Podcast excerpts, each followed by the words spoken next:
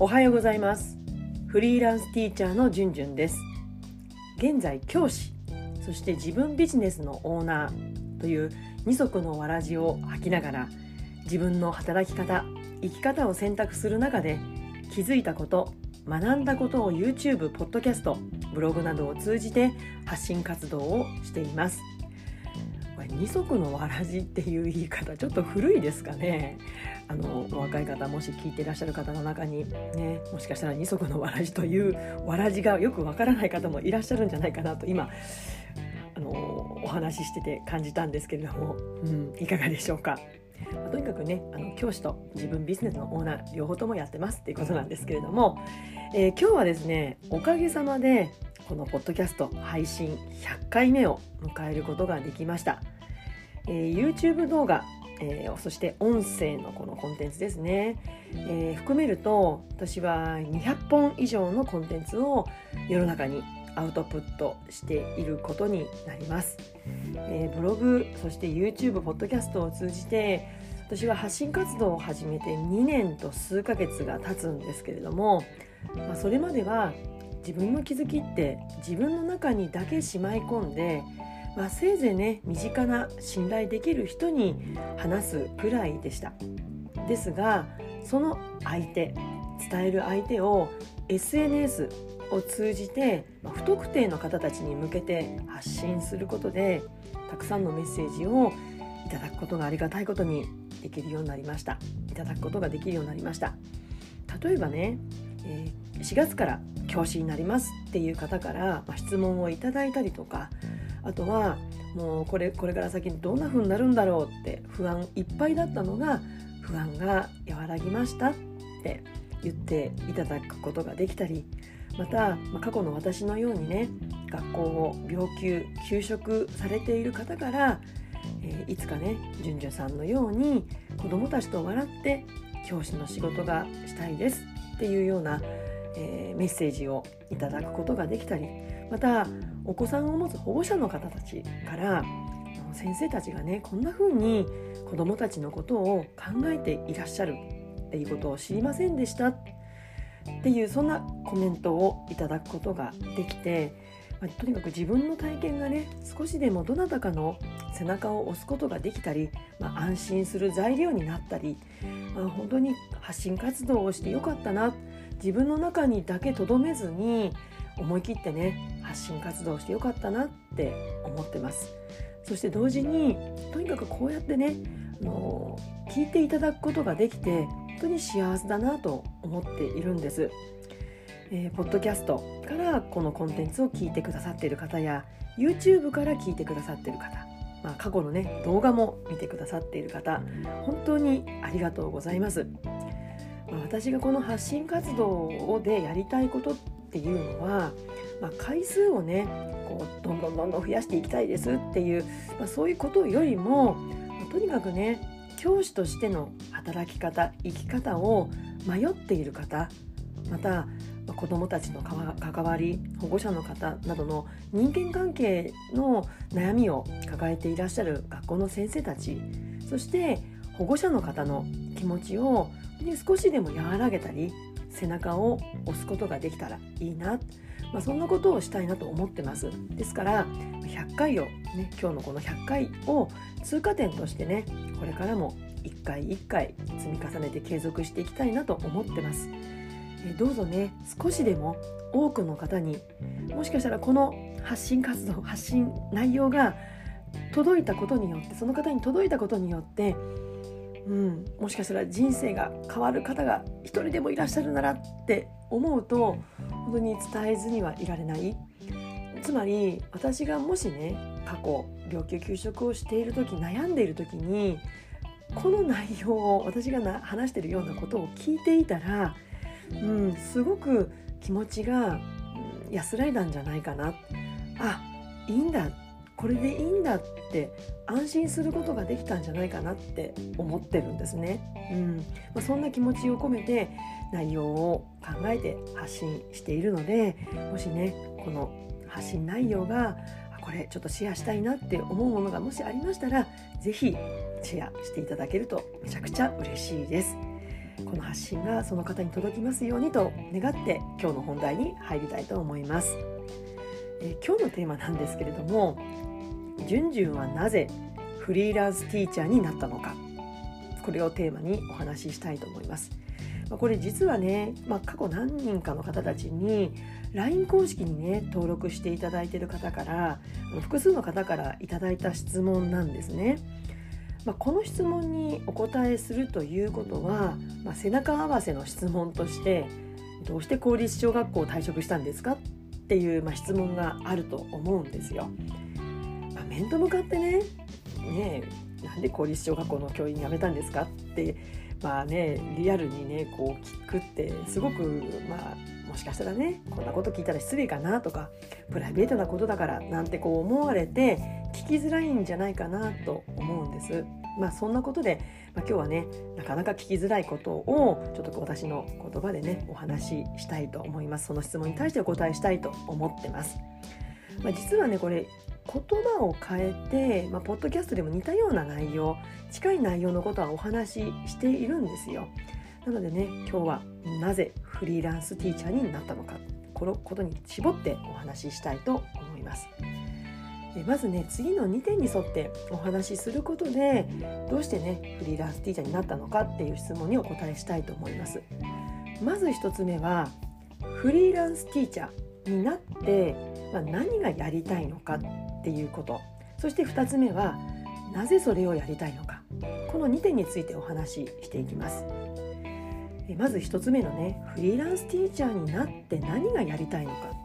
つまり裏を返せば公立町の教員だとできないからフリーランスティーチャーになったってことなんですけれども。まあ前提としてね私は過去の立場以外からつまり公立の教員という立場以外から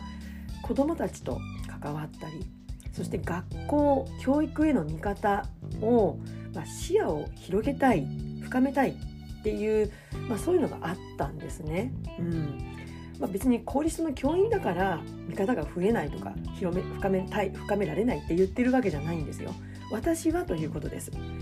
うん、そのためには公立町での働き方時間の使い方をしていると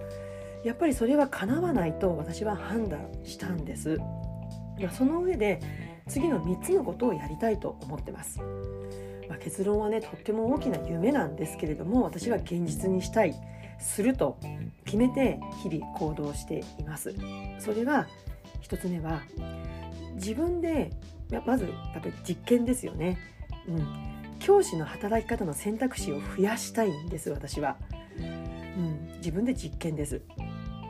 2つ目は教員以外の、まあ、異業種の方世界のこう面白い人素敵な人とつながって理想の教育学校について対話をする場所場作りをしたいそう思っています。そして3つ目はこの1つ目と2つ目1つと2つ目このこのことについての発信がしたいんですね。発信がしないとなかなか広まっていかない、うん、広めていくことで気持ちが和らいだり背中を押されるそんな思いをしてくださる方がいらっしゃるんじゃないかだから発信活動がしたい、まあ、これらが私がフリーランスティーチャーになってやりたいことだったんですね。うん、もちろん子供と関わるっていうこれは軸になってます。うん、では次に2つ目のなぜそれをやりたいのかについてです。まず1つ目の教師の働き方の選択肢を増やしたいそのためにはまず自分で実験してみる、まあ、過去私は教師という仕事って公立小学校の教員以外に他はない。今いる自分の世界が全てだと思っていたんですね。ほんと視野が狭かったです。ですが他の世界他の働き方があることを知って子供と関わる仕事って他にもあるんですよね。公立の小学校以外にも。だったらその世界を体験してみたいと思ったんです。そこからまた見える景色って今まで自分がいた公立小の教員では見れなかった景色が見れるんじゃないかそう思うようになったんです。また今の働き方に疑問を持っている教師が数多くいることを私は知っています。ですが教育公務員であることでまあ、安定した仕事であることは間違いなくてねそこから自分にとって他の世界へ一歩踏み出すっていうことはその世界しか見えない教師多くの教師たちにとって不安であることに間違いはないんですよ。まあ、今いる環境に満足してね生きがいを感じているそれは幸せなことなのでそれはそれで一つの選択だしその方の選択なので私がとやかく言うことじゃないですし、うん、それでいいと思うんですよ。ですが少しでも違和感を感じたり生きづらさを感じたり他の世界への興味が少しでもあったりするならばそのアプローチの仕方の選択肢を増やすそうすることで毎日の色合い子どもたちとの関わり方が変わることもあるって私は思うんですね。実際自分がフリーランスティーチャーになってやっぱりそういう子どもたちの関わり方が変わったっていうのが大きくあります。えー、一度しかない人生、私はもう50で辞める退職するってことを決めて動き始めました。今54歳ですけれども本当に一度しかない人生なんですよね。体がいつまで動くかわからない。だとしたらやりたいと思うことをワクワクしながら毎日を過ごしたい。そんな大人でいることが子どもたちにも